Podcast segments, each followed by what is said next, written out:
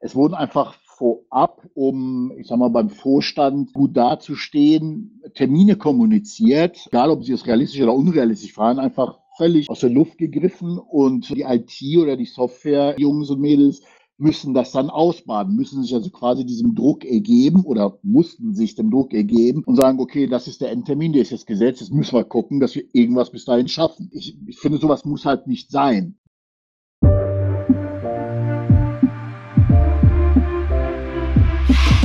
Willkommen zur Skillbyte Podcast Episode Nummer 59. Mit Druck in IT-Projekten richtig umgehen.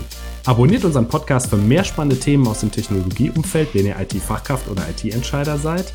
Wenn ihr eine Hörerfrage habt, schickt uns gerne eine E-Mail an podcast.skillbyte.de. Wir freuen uns immer über Bewertungen und ganz besonders über Weiterempfehlungen dieses Podcasts an eure Freunde und Kollegen, die ebenfalls im IT-Sektor tätig sind. Ich bin heute hier mit Masia. Hallo Masia. Hallo Maurice. Du bist ja mein Stammgast. Wunderbar, dass du heute wieder dabei bist. Ich freue mich sehr, mit dir über das Thema Druck in IT-Projekten zu sprechen, weil du ja auch mehrere Dekaden Erfahrung in IT-Projekten hast und sicher die ein oder andere Drucksituation erlebt hast. Ja, ist tatsächlich wahr. Hätte mich auch gewundert. Die Sache ist ja, IT-Projekte sind Individualprojekte, sind schwierig. Ich habe mal einen den Chaos Report der Standish Group aus den USA aufgerufen und da bin ich zu den Zahlen gelangt. 52 Prozent aller IT-Projekte erfüllen die Anforderungen und Wünsche nicht, also das, was ursprünglich gefordert war von der IT-Lösung, konnte nicht umgesetzt werden. 19 Prozent sind ein Totalausfall, also ich nehme an, damit sind Projekte gemeint, die einfach ohne Ergebnis eingestellt werden. Und nur 29 Prozent der Projekte werden wirklich als erfolgreich bezeichnet. Also wahrscheinlich zeitlich okay, Budget okay und die Lösung macht, was sie soll hinterher.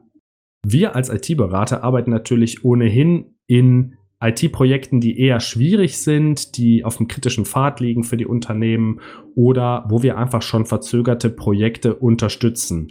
Das heißt, wir arbeiten sowieso schon in Projekten, die tendenziell schon gelb sind im Excel-Chart und nicht mehr ganz grün, sonst würde man uns nicht anrufen.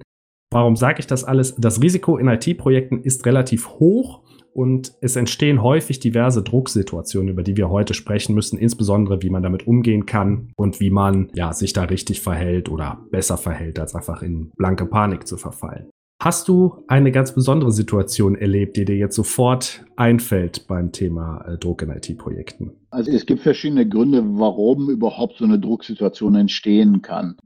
Das meiste, würde ich sagen, ist selbst gemacht. Du hast nach einem konkreten Beispiel gefragt. Ich habe mal für ein Unternehmen aus der Medienbranche gearbeitet und diese alteingesessenen Unternehmen haben noch ein anderes Verständnis von der IT, können nicht wirklich IT-Projekte und deren Komplexität einschätzen und wissen auch nicht, was das bedeutet, so ein Projekt von der Zeit her einzuschätzen. Das heißt, es wurden einfach vorab, um, ich sag mal, beim Vorstand gut dazustehen, Termine kommuniziert, egal ob sie es realistisch oder unrealistisch waren, einfach völlig aus der Luft gegriffen und die IT oder die Software, Jungs und Mädels, müssen das dann ausbaden, müssen sich also quasi diesem Druck ergeben oder mussten sich dem Druck ergeben und sagen, okay, das ist der Endtermin, der ist das Gesetz, jetzt müssen wir gucken, dass wir irgendwas bis dahin schaffen. Ich, ich finde, sowas muss halt nicht sein. Das ist auch mit ein Grund, warum äh, Menschen oder, oder Entwickler aus IT unzufrieden werden. Ne? Vieles, ich bekomme das in vielen Bewerbungsgesprächen mit, dass immer mehr auf dieses Thema Work-Life-Balance geachtet wird wenn irgendwann mal Druck entsteht, weil es wirklich notwendig ist, ja, kann ich das noch irgendwo verstehen. Und da kann man auch erwarten, dass das alle mit ins Boot springen und das Ding rocken. Aber so selbstgemachte Probleme, die nicht sein müssen, das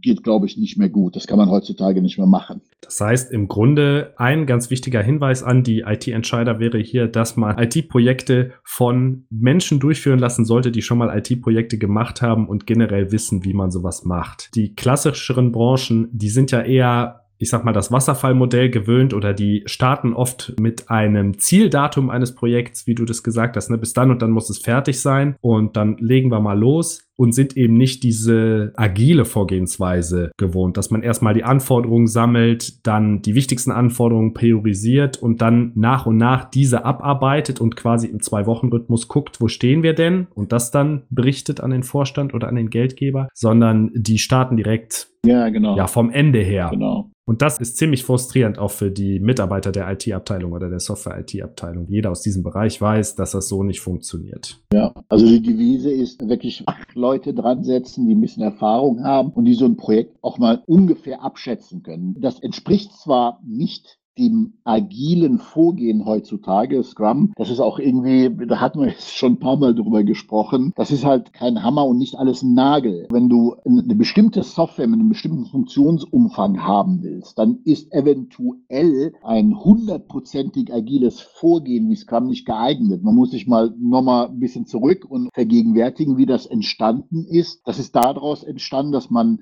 gesagt hat, wir können nicht alles vorweg planen, weil die Zeit ändert sich. Die, viele, viele Kunden wissen noch nicht mal, welche Anforderungen sie eigentlich an das System haben, geschweige denn sie denn im, im Vorfeld formulieren können. Und das ändert sich, sobald man die Software gesehen hat und damit rumgespielt hat. Deswegen hat man gesagt, okay, wir fangen an, wir zeigen alle zwei Wochen irgendwas, was wir erreicht haben. Und dann kann man nochmal diskutieren, ist das richtig so, ist, äh, will man das anders haben? Und dass man so agil und iterativ dran geht und das Ganze irgendwie zu einem Erfolg bringt. Aber ein wichtiges Feature Feature, was man halt auch vergisst, ist, das Ding ist für ein MVP entwickelt worden. Dass man sagt, okay, wir, wir wollen ein Produkt herausbringen, was die minimale Funktionalität, die es haben muss, hat, damit der Kunde schnellstmöglich drauf kann, Feedback geben kann. Und dieses Feedback ist eigentlich das Gold was wir suchen, ja, um das wieder umzusetzen. Aber es wird häufig der Fehler gemacht, das wird in Zeit umgerechnet, ja, und trotzdem will man agil arbeiten. Das passt halt nicht. Ne? Man will einen vollen Funktionsumfang von irgendwas haben und fängt aber an, agil zu entwickeln. Irgendwann geht das Geld dann aus und da kommen wir wieder auf die Druckposition zu sprechen. Wenn es dann eng wird und ein gewisses Budget aufgebraucht ist, ohne die sich vorgestellten Ergebnisse zu haben, dann kommt Druck rein der meiste Druck in IT-Projekten, der mir so entgegengeschwappt ist, kommt eben durch Zeitdruck. Ne, wann entsteht Zeitdruck, wenn gar nicht mal so Budgetdruck, sondern wirklich Zeitdruck, wenn eine Software zu einem gewissen Event zum Beispiel fertig sein muss, eine Wahl oder ein Sportevent. Ne? Der Termin ist ja dann nicht verschiebbar. Das heißt, du musst da fertig sein. Wenn die Software eine Woche später fertig wird, ist sie quasi wertlos. Und dann bei der Planung macht man oft den Fehler, dass man nur vom besten Pfad ausgeht. Ach, das, die Komponente dauert drei Tage, die Komponente fünf Tage und ist dann erstaunt, wenn irgendwas länger braucht, weil dass man äh, Probleme mit der Datenbank hat und einfach zwei Tage verbrennt, um die Datenbank richtig anzusprechen, weil es irgendwie ein Treiberproblem gibt und solche nicht sichtbaren Probleme gibt es eigentlich immer in Projekten das plant halt niemand ein. Da auch wieder Erfahrung beim IT-Projektmanagement. Man sollte da einen ordentlichen Puffer, 30 bis 50 Prozent Aufschlag auf den besten Pfad mindestens nehmen, um da eine halbwegs realistische Zeiteinschätzung zu machen. Jetzt entsteht dieser Druck, ja oft nicht von den Entwicklern her, sondern der Projektmanager bekommt Druck von oben, wie du eben sagst. Der Vorstand sagt, ja, aber wir haben doch geplant, am 1.1. ist das Ding fertig, ne? Und unser Budget läuft dann auch aus und so. Dann drehen die sich natürlich zum Projektmanager um und sagen, warum ist das nicht so? Und jetzt erfahrene Projektmanager erklären das dann, nicht so erfahrene Projektmanager geben diesen Druck dann an das Team weiter und glauben, Entwickler unter Zeitdruck denken schneller, was natürlich nicht der Fall ist. Ne, ich weiß nicht, wie du das erlebt hast. Das wirkt dann eher so demotivierend. Es passiert auch nur, also diese Weitergabe von Druck häufig, wenn die Projektmanager eben nicht so viel Erfahrung haben oder ja, der IT-Reifegrad des ganzen Unternehmens noch nicht so hoch ist. Ich möchte nur kurz berichtigen, nicht nur Unerfahrenen passiert das, sondern auch erfahrenen hörigen Projektleitern. Also man muss auch mal ähm, den Schneid haben, so zu stellen, sagen, no way, ne, das muss anders angegangen werden. Ja, ich kenne das eher von Quereinsteigern, die andere Projekte geführt haben und sagen, ja, IT-Projekte ist ja so ähnlich. Häufig sind Entwickler ja intrinsisch motiviert und versuchen schon ihr Bestes zu geben. Ja. Ich weiß nicht, ob das in anderen Branchen auch so ist. Und manchmal entsteht so dieser Glaube, ja, ich muss sie nur ordentlich aufscheuchen, ja, ja. dann arbeiten die schneller. So, aber häufig ist es ja so, dass die Ziele vielleicht nicht klar sind oder äh, sich die Prioritäten andauernd ändern. Das kennst du bestimmt auch. Ne? Heute ist das das Wichtigste, nächste Woche ist das das Wichtigste. Also, dass du quasi ein bewegendes Ziel andauernd anpeilst und dann wird es halt sehr schwer, da dann auch immer zu liefern. Ja. Was tut man hier? Also, wenn man jetzt als Entwickler merkt oder als IT-Fachkraft merkt, oh, ich krieg hier Druck von oben und ich werde hier getriezt, also zu Überstunden gedrängt. Manchmal geschieht das auch so ganz subtil, ja, bist du bis Freitag fertig oder so, ne? Und da habe ich schon beobachtet, dass dann so die Schere aufgeht zwischen den erfahrenen Entwicklern und den noch nicht so erfahrenen Entwicklern. Ich weiß nicht, was du da beobachtet hast. Ja, also die, die das schon mal mitgemacht haben, ne, die reagieren dann natürlich ganz anders drauf als junge Leute, die dann gerade angefangen haben, die denken, das ist dann immer so. Auch das aus Erfahrung ne, in Bewerbungsgesprächen, Kollegen, die jetzt gerade ihre ersten Jahre hinter sich haben und dann jetzt wechseln und explizit dieses Thema ansprechen, weil sie das halt erlebt haben in ihrem aktiven Unternehmen. Mit Überstunden, Wochenendarbeit und so weiter, weil sich irgendeiner verschätzt hat, falsche Versprechungen abgegeben hat oder, oder, oder.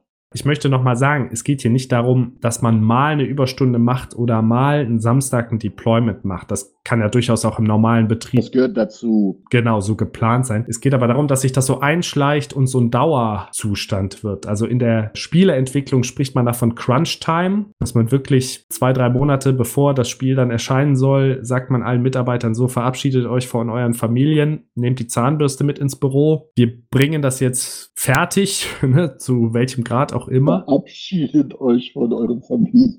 Ja, das habe ich wirklich schon mal gehört. Also ich habe ein paar Freunde, die arbeiten in dem Bereich und da wurde das teilweise regelmäßig so kommuniziert, ja. Wow. Ja. In dieser Branche ist das Bestandteil sozusagen. Wahrscheinlich ist das gar nichts Außergewöhnliches. Wahrscheinlich wird das aber auch entsprechend versüßt mit Schmerzensgeld und, und ich weiß es nicht. Also ich habe da keine Erfahrungen jetzt aus der Branche, aber das kann ich mir vorstellen. Auch da glaube ich mal so, mal so. Ich habe beobachtet, wenn dieser Druck, dieser Zeitdruck runtergegeben wird vom Projektmanagement, dann ist es häufig so, wie du schon sagst, die jungen Leute oder die Leute, die ja nicht so lange dabei sind, äh, die flippen so ein bisschen aus und versuchen ganz panisch Pläne umzusetzen, die auch unmöglich sind. Und die Erfahrenen werden halt eher ruhig und stellen mal ein paar Fragen. Also, okay, wenn der Zeitplan knapp ist, was können wir denn weglassen? Was ist denn das Ziel jetzt dieser Iteration? Können wir Anforderungen später noch umsetzen, die jetzt nicht so super wichtig sind? Zum Beispiel unnütze Scrum-Spielchen. Nein, einfach Funktionsblöcke, die man danach in Ruhe umsetzen kann. Also oft hast du ja in der Software so einen kritischen Pfad. Ein paar Sachen sind halt Bonus und dass man die dann auch sauber identifiziert, dass man alles aufschreibt und dann eben auch entsprechend priorisiert. Das halte ich für ja. sehr viel wichtiger, dass man weiß, was ist denn wirklich wichtig, anstelle versucht alles zu machen. Ne? Tatsächlich dieses Ruhe bewahren und mal einen Schritt zurück zu machen und äh, zu überlegen, wie kann man das jetzt lösen? Die richtigen Fragen stellen, äh, auch von mir aus einen Tag Offzeit nehmen, ja, wo man sich äh, einfach komplett vom Geschehen zurückzieht irgendwo und dann in so einer Art Workshop wirklich konstruktiv überlegt, okay, was können wir da tun? die Gedanken sortieren und auch genau hinterher klar rausgehen und dann wieder sozusagen einen Plan erstellt haben, wie man diese neue Deadline oder diese alte Deadline mit vielleicht reduziertem Funktionsumfang doch noch schaffen kann. Aber erstmal Gedanken sortieren und einen Plan machen, das würde ich auch sagen. Das ist auf jeden Fall der Senior-Ansatz.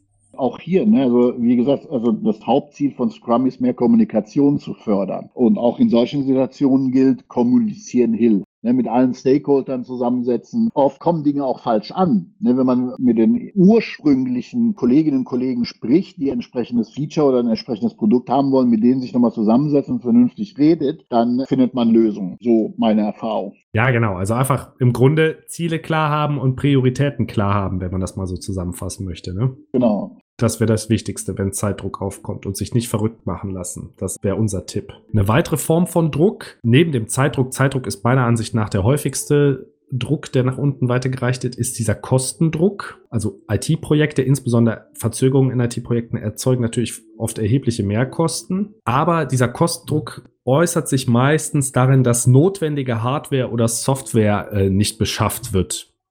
Ne? Kennst du bestimmt auch. Irgendjemand sagt, okay, mit der und der Software, die kostet jetzt vielleicht ein paar hundert Euro, bin ich aber schneller. Ach, da muss man oft ewig rumargumentieren und das ja versickert dann so in den Kanälen. Oft kann auch der Projektmanager nicht entscheiden, ob eine Softwarelösung oder eine zusätzliche Software wirklich hilft oder ob die nötig ist oder nicht. Und der Projektmanager versteht die wahren Kosten zum Beispiel eines schlechten Laptops nicht. Wenn ein Entwickler einen langsamen Laptop hat und immer wartet und damit zwei Jahre arbeiten muss, dann am Ende, wenn man das mal hochrechnet, hätte man ruhig den super guten Laptop kaufen können und der wäre dreimal bezahlt gewesen, einfach durch den Produktivitätsgewinn. Das ist sowieso ein Phänomen, was mir äh, absolut nicht in den Kopf geht. Wie oft das wirklich ein Thema ist, ne? eine vernünftige Hardware, wo du äh, erwiesenermaßen nachgerechnet äh, je nach Komplexität des Projektes eine Stunde Zeit am Tag sparst. Ne, weil einfach der Turnaround viel schneller ist, wenn du Sachen entwickeln und testen musst. Und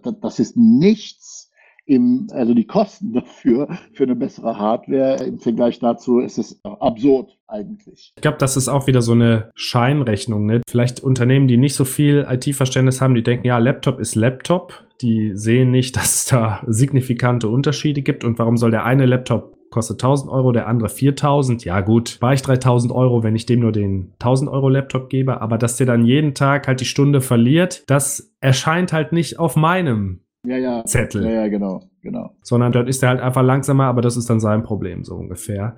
Und das ist natürlich auch zu kurz gesprungen. Und dieser Kostendruck wirkt sehr demotivierend dann oft auf die IT-Leute, weil die halt sagen, ey, ich habe hier mit dem verdammten langsamen Laptop komme ich nicht so schnell vorwärts und äh, ich warte die ganze Zeit und stehe nur an der Kaffeemaschine. Vor ein paar Jahren war das zum Beispiel ein Thema, wenn du einen zweiten Monitor haben wolltest, ne, in vielen Großunternehmen musste man das argumentieren, noch und nöcher. Ich glaube, das Ding ist heute durch. Das hat jeder begriffen, dass das ein unheimlicher Produktivitätsgewinn ist. Bin mir nicht sicher. Doch, schon. Ein großer Monitor oder zwei normale Bildschirme habe ich jetzt schon an vielen Arbeitsplätzen gesehen. Ich spreche von zwei großen. Der Trend geht zu zwei großen und nicht ja, okay. ein, ein großer statt zwei kleine. Ja, auf jeden Fall ein zweiter Bildschirm, dass der ja. einen Vorteil bringt, glaube ich. Das ja. äh, hat sich auf jeden Fall durchgesetzt. Und auch bei verschiedenen Weiterbildungsmaßnahmen muss man dann diskutieren, ob man das macht. Klar, das muss man immer schauen, ob sich das dann auch für die Firma auszahlt. Aber auch da habe ich schon erlebt, dass Leute Kleinstbeträge von Firmen nicht erstattet bekommen haben oder die Firma das nicht, sich damit nicht beschäftigen wollte, weil sie einfach sagt, ja, Kosten, Kosten, Kosten und die 50 Euro will ich jetzt nicht auf meinem Projektbudget verbuchen oder so. Das für den Kosten hat oder eine andere Ebene, ne? wenn du einfach, ich sag mal, ein, ein Budget, also noch nicht mal ein festgesetztes Datum hast, sondern einfach nur so und so viel Geld für das Projekt. Und das ist aufgebraucht oder nah dran aufgebraucht zu werden, ohne das Mindestmaß an Features zu haben. Das ist halt auch eine Drucksituation, was sich dann wieder in Zeitdruck natürlich ausdrückt. Also wo ich jetzt unterwegs war, in, ich sag mal, in größeren Unternehmen, wenn mal so ein, so ein Projektbudget aufgebraucht worden ist, dann wurde halt argumentiert, warum, wieso, weshalb, warum man noch mehr braucht. Und dann hat man das entweder bewilligt bekommen, wenn das Projekt wichtig genug war, oder halt nicht. Also da war jetzt halt nicht so der Druck so groß, dass es auf die Entwickler dann zurückkam. Aber was ich gesehen habe, ist, wenn du jetzt aus anderer Sicht, ne, wir haben es jetzt über ähm, Firmen gesprochen, wo du da äh, sitzt und irgendwas äh, entwickeln musst als Entwickler für das Unternehmen, eine Webseite, ein eigenes Produkt, was auch immer. Ich sage sag das jetzt mal aus, aus unserer Sicht, ne, als Dienstleister, habe ich auch oft schon gesehen bei befreundeten Unternehmen, die sich auf Festpreisprojekte einlassen. Das heißt, im Vorhinein Pflichtenheft abschätzen, was kostet das und ja, Sicherheitsaufschlag und dann aber das ist oft schiefgegangen. Und schiefgegangen heißt, das Geld wurde aufgebraucht, Zeit wurde aufgebraucht und am Ende vom Lied, okay, wenn wir das jetzt nicht schaffen, dann stehen meistens auch noch irgendwelche Strafgebühren dran, wenn man den Vertrag bis dann und dann nicht erfüllt. Und dann heißt es so, alle Mann ran. Verabschiedet euch von eurer Familie. Und deswegen habe ich gesagt, diesen Druck, weil das ist echt keine schöne Situation. Für keinen. Deswegen haben, haben wir uns aber das Gilbert beschlossen, wir machen nur Time and Material. Du musst ja dann auch, wenn du so ein festes Budget hast, musst du quasi die Features im Vorhinein festlegen und dann bist du ja nicht mehr agil, weil dann sagt der Kunde, ja, das möchte ich aber noch haben. Dann sagst du, ja gut, dann wird es teurer. So, und dann bist du mit dem, bist du immer dran. Also so kenne ich das aus ja. Fixpreisprojekten, die gar nicht so Fixpreis sind am Ende, weil dann hin und her gerechnet wird. Bisschen Change Management, was dann wieder ätzend ist, also. Ja, weiß ich nicht, ob das so gut ist. Aber mal eine interessante Frage an dich. Wenn du ein festes Budget hättest, um irgendwas umzusetzen, ne, würdest du dann lieber mit vielen Leuten schnell ans Ziel kommen wollen oder würdest du lieber langsam eine Truppe handverlesener Leute zusammenstellen? Langsam eine Truppe handverlesener. Würde ich auch machen das ist viel wahrscheinlicher, dass du da ein erfolgreiches Projekt hinstellst, als husch husch mit maximaler Personenanzahl. Ja, ja. Bei diesen agilen Projekten ne, eine Bitte, ein Flehen an Unternehmen. Wenn ihr agil und Scrum und so weiter macht, bitte stellt einen PO, der auch fachlich Rede und Antwort stehen kann. So oft erlebt, da wird einfach jemand als PO ernannt und einfach weil er da ist oder keine Ahnung, um in Anführungsstrichen dann zu sagen, ja, wir, wir sind Scrum agil unterwegs, alles super, aber ich habe es echt selten erlebt in Projekten, dass ein PO da war, der wirklich fachlich Ahnung hatte. Ja, oder wenn er keine Ahnung hat, muss er jemanden an die Seite gestellt bekommen, der vom Fachbereich. Ne? Ja. ja, also wenn man das macht, dann, du weißt es von unseren letzten Gesprächen, ich bin jetzt kein Riesenfreund von diesem Vorgehen. Es hat schon Sinn und Zweck, warum und wieso eine Rolle oder das System eingeführt worden ist. Da muss man sich auch dran halten. Weg von diesen Spielchen, mehr zu dem Fachlichen. Das sehe ich auch immer als total wertvoll an. Es gibt da POs, die sich wirklich dahinter klemmen, also Product Owner, die sich wirklich dahinter klemmen und dann auch den Fachbereich äh, in Anführungszeichen nerven und da die Informationen einholen, so dass man auch Arbeitspakete hat, an denen man arbeiten kann und nicht, wo der Entwickler jetzt quasi losgehen muss, um alle Informationen zusammenzutragen. Ich nehme an, das möchtest du verhindern, richtig? Ja, genau, genau. Also dann steht dann in dem Ticket drin, bla bla bla umsetzen und du weißt gar nicht. Genau, zwei Zeilen, das und das, ja, äh, okay. Ja, Abnahmekriterium oder Ticket, bla bla bla umsetzen, Abnahmekriterium, bla bla umgesetzt. Ja. ja. Ja, das ist ja, waren jetzt zwei Drucksituationen, Zeitdruck und Kostendruck bei der Planung und Umsetzung von Projekten. Es gibt natürlich auch Drucksituationen im wirklichen IT-Systembetrieb, um zum Beispiel mal Systemausfälle zu nennen oder auch, wenn Sicherheitslücken auftreten. Das habe ich auch schon häufig erlebt. Also Systemausfall ist, wenn ein kritisches System ausfällt, ist das natürlich häufig mit hohen Verlusten, sei es jetzt finanzielle Verluste oder auch das Ansehen des Unternehmens. Kann man sich vorstellen, wenn Facebook ausfällt, ist es deren Außenbild nicht förderlich. Druck entsteht dann, weil alle Betroffenen gleichzeitig mit Argus-Augen auf die IT gucken. So, wann kriegst du das wieder an den Start? Im Prinzip wie bei der Formel 1, wenn der Mann mit dem Tankstutzen zu lange braucht, gucken auch alle den an und der schwitzt dann. Und äh, genauso ist es bei Systemausfällen mit der IT-Abteilung. Man kann schon darauf vertrauen, dass die Jungs ihren Job machen. Auch so oft gesehen, wo dann plötzlich der Vorstand hinter einem steht und, und ja, kann ich schon was sehen und läuft es schon. Ich kenne das, dass das Telefon nicht mehr aufhört zu klingeln und man im Grunde, man ist so hin und her gerissen zwischen, ich muss das jetzt kommunizieren und ich muss aber eigentlich auch eine Lösung entwickeln.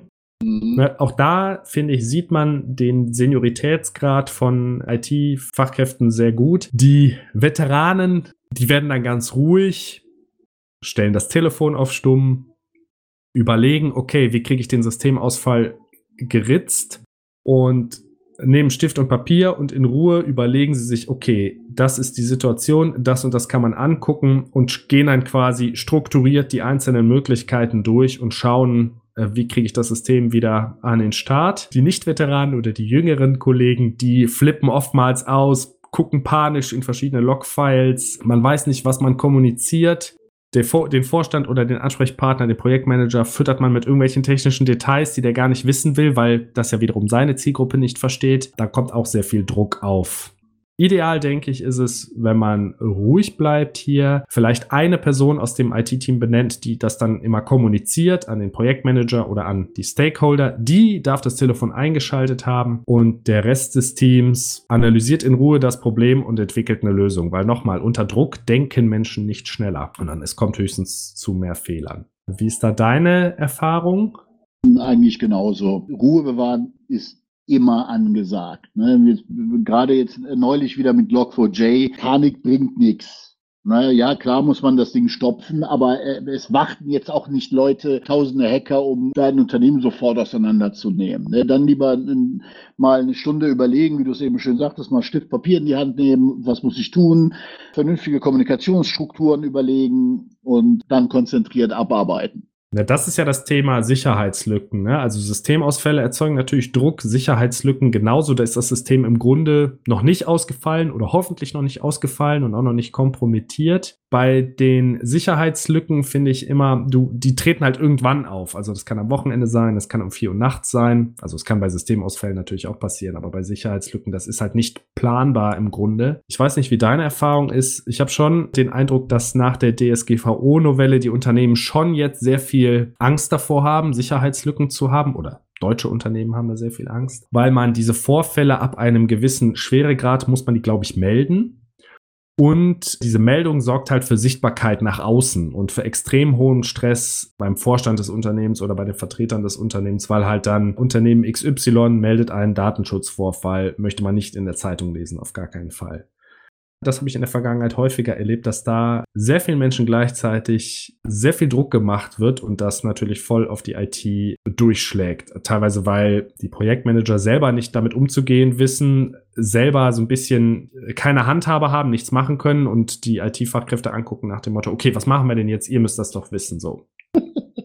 Ja, doch schon. Also ich kann mich an eine Situation erinnern, da gab es ein Problem, ein Datenschutzvorfall, der lief über zwei Wochen oder die Problembehebung lief über zwei Wochen. Das betroffene System wurde dann abgeschaltet, aber die Lösung hat halt längere Zeit in Anspruch genommen. Und das war alles andere als schön. Also das war richtig intensiv auch, äh, sowohl von der Kommunikation als dann auch von der Lösung. Nach DSGVO-Richtlinie kann ja ein Unternehmen bis zu x Prozent des Umsatzes an Strafe äh, zahlen müssen. Ich weiß es jetzt gerade nicht, aber das ist schon eine ja, doch mehr als empfindliche Strafe und da entsteht dann diese Drucksituation gerade mit, Datenschutz, also wo du selber jetzt nicht für verantwortlich bist, wenn du von außen, keine Ahnung, gehackt wirst oder einen Vorfall hast, wenn, also da muss man sich jetzt nicht groß, glaube ich, mit diesen Dingen so also viel Angst haben. Oh, wenn ich jetzt aber nicht schnell genug reagiere, dann, dann steht die Keule da und ich, mein Unternehmen muss jetzt irgendwie 70 Millionen Euro zahlen. Das ist, muss man schon ich glaub, ein bisschen differenziert betrachten. Ich glaube, die Schiedsstelle, die diese Strafen auch ausspricht, die will natürlich einfach sehen, dass du dich schnellstmöglich darum kümmerst, dass diese Lücke abgedichtet wird und die ja, genau. steht halt nicht rum und freut sich über jeden Vorfall, um direkt die Maximalsanktionen da reinzudrücken. Es soll ein scharfes Schwert sein, damit die Leute oder damit die betroffenen Unternehmen schnell diese Lücken abdichten und nicht sagen, ach ja, gut, machen wir nächste Woche oder sowas, weil das natürlich auch katastrophale Folgen haben kann. Man erinnert sich an die ganzen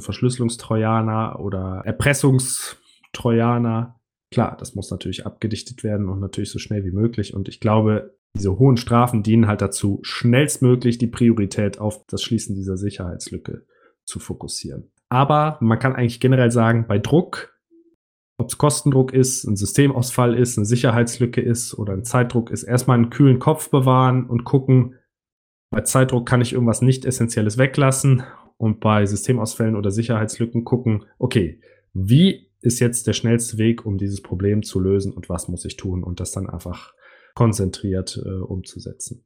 Wenn unsere Zuhörer Fragen haben, sendet uns gerne eine E-Mail an podcast.skillbyte.de. Wir freuen uns immer über Bewertungen und Weiterempfehlungen unseres Podcasts an Freunde und Kollegen. Falls ihr den Podcast noch nicht abonniert habt, lasst gerne ein Abo da.